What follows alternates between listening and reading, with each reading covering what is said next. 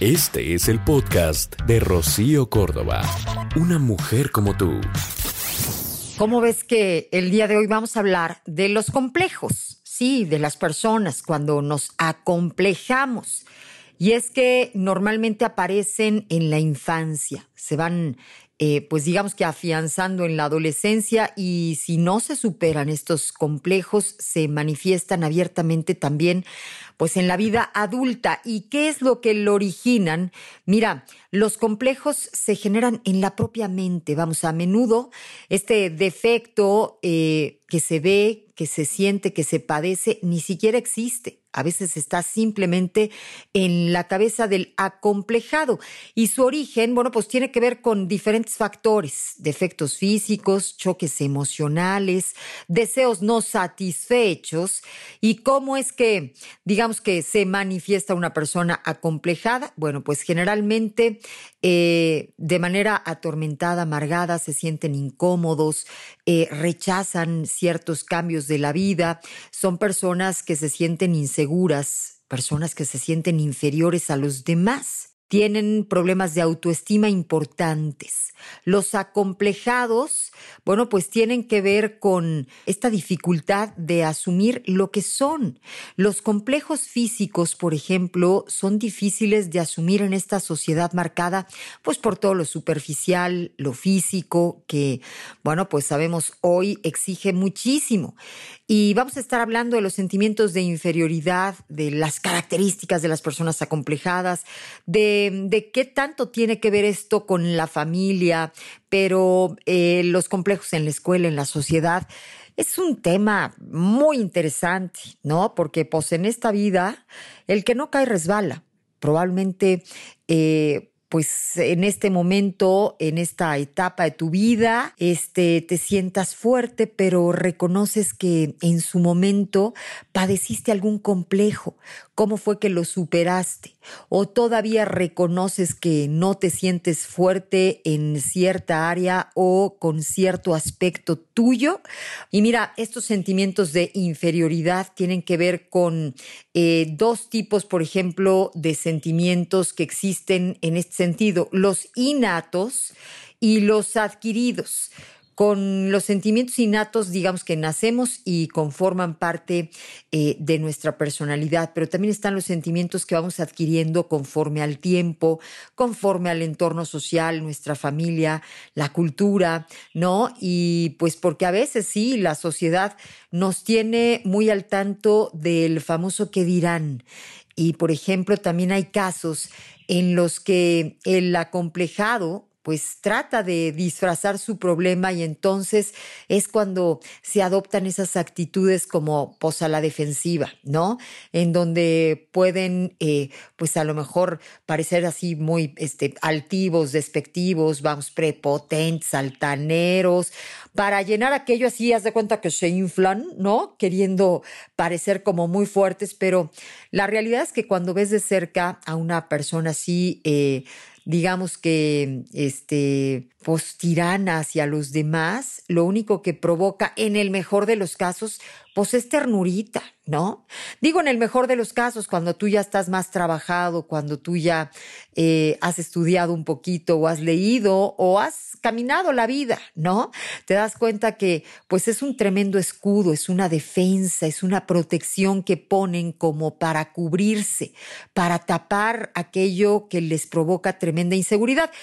Y bueno, hay otros que se topan con otro igual y pues ahí te encargo, ¿no? Se arman los catorrazos. Pero eh, mira, ¿cuáles son esas características de las personas acomplejadas? Mira, suelen ser muy observadoras, suelen eh, ser admiradoras de las virtudes y de las posesiones ajenas y les cuesta trabajo valorar las propias. Son hipersensibles y susceptibles, digamos que a menudo eh, se sienten ofendidos, interpretan los gestos, las palabras o las actitudes de los demás como rechazo o a manera de falta de interés por su persona.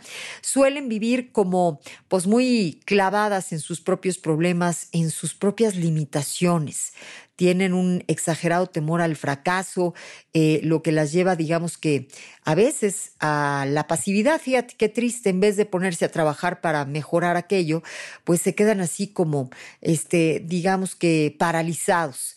Generan también un círculo vicioso por sentirse inferiores actúan de manera insegura y esto provoca que los demás los consideren incompetentes y esto conduce, digamos que a aumentar el propio eh, complejo. Suelen tener problemas de relación con los demás y mira, ¿Cómo estuvo este asuntito de los complejos en la familia, el papel de la familia eh, la familia, digamos que es el primer factor determinante de este asunto de los complejos. Hasta los ocho años, los padres forjan el 90% de los criterios con el ejemplo, o sea, no con el choro mareador, ¿no? Ese que, pues de repente así te inspiras cuando vas con ellos en el coche o cuando estás en la comida, ¿no? Pero vamos con tu actuación, con este, tus actos, pues no coincides con aquello que dice la teoría. Este, no, lo que arrasa brutalmente, por supuesto, es el ejemplo de casa, de los padres y la sobreprotección, vamos, o la falta de apoyo, así como también los reproches sobre determinados comportamientos, conductas del niño, causan en él pues eh, esta baja autoestima. Y si en la familia el niño, vamos, no se siente valorado, querido, respetado, que tiene un lugar, que este, se siente parte de, pues su personalidad puede, eh, pues digamos que formarse frágilmente, de forma insegura. Pero otro factor que es muy importante cuando hablamos de complejitos, ¿verdad? Pues es la escuela. Este otro gran foco generador de complejos es entorno escolar. La realidad es que sabemos que los niños cuando se sienten así en bandita, pues suelen ser bastante crueles. Los niños tienen esta capacidad para eh, mofarse de los defectos ajenos, para entonces bautizar a la víctima con el más sangrante de todos los apodos posibles. O sea, este entre más cruel sea, pues van a decir los demás que yo soy más Juan Camaney, o sea, entre más perverso, ¿no? Más me quieren. Qué cosa más terrible, pero sabemos que así ha funcionado por años y años el asunto de la escuela y por esa razón, vamos, convertir en complejo una característica física, o sea, la baja estatura o muy alta, o la obesidad, o las piernas chuecas, o los dientes defectuosos, o una nariz enorme, vamos, lo que sea, ¿no? Este, los famosos eh, granitos, ¿no? El acné, todo eso se puede eh, maximizar y se puede convertir literalmente en complejo a través de la burla, que puede eh, terminar en un severísimo problema de autoestima.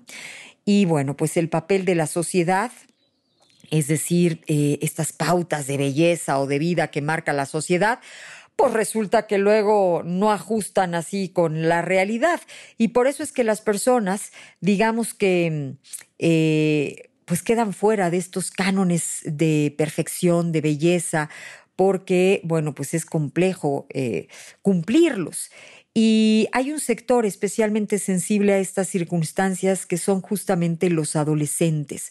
Ellos pueden, eh, digamos que, pues eh, verse completamente atacados, ¿no? Se sienten atacados y la realidad es que también eh, puede generar en ellos un gran complejo, esa voz que exige, ¿no? O esos eh, influencers o esos amigos, entre comillas, ¿no? Que suelen burlarse. Pero, ¿cómo podemos superar este, los complejos? Qué bonito, ¿no? Porque también está el lado, el lado B, o sea, este, primero fuiste víctima, este, se burlaron, ¿no? Estoy pensando en aquella famosa novela de Betty la Fea, ¿no? Y que de repente, pues, como que la Betty, pues, se nos vuelve autónoma, empieza a tomar fuerza y dice, pues, me sacudo todo lo que me tengo y a todos los que me tengo que sacudir. Y entonces, pues, reconoce su valor. Y la realidad es que Eh, por supuesto, hay muchas personas que se han curado.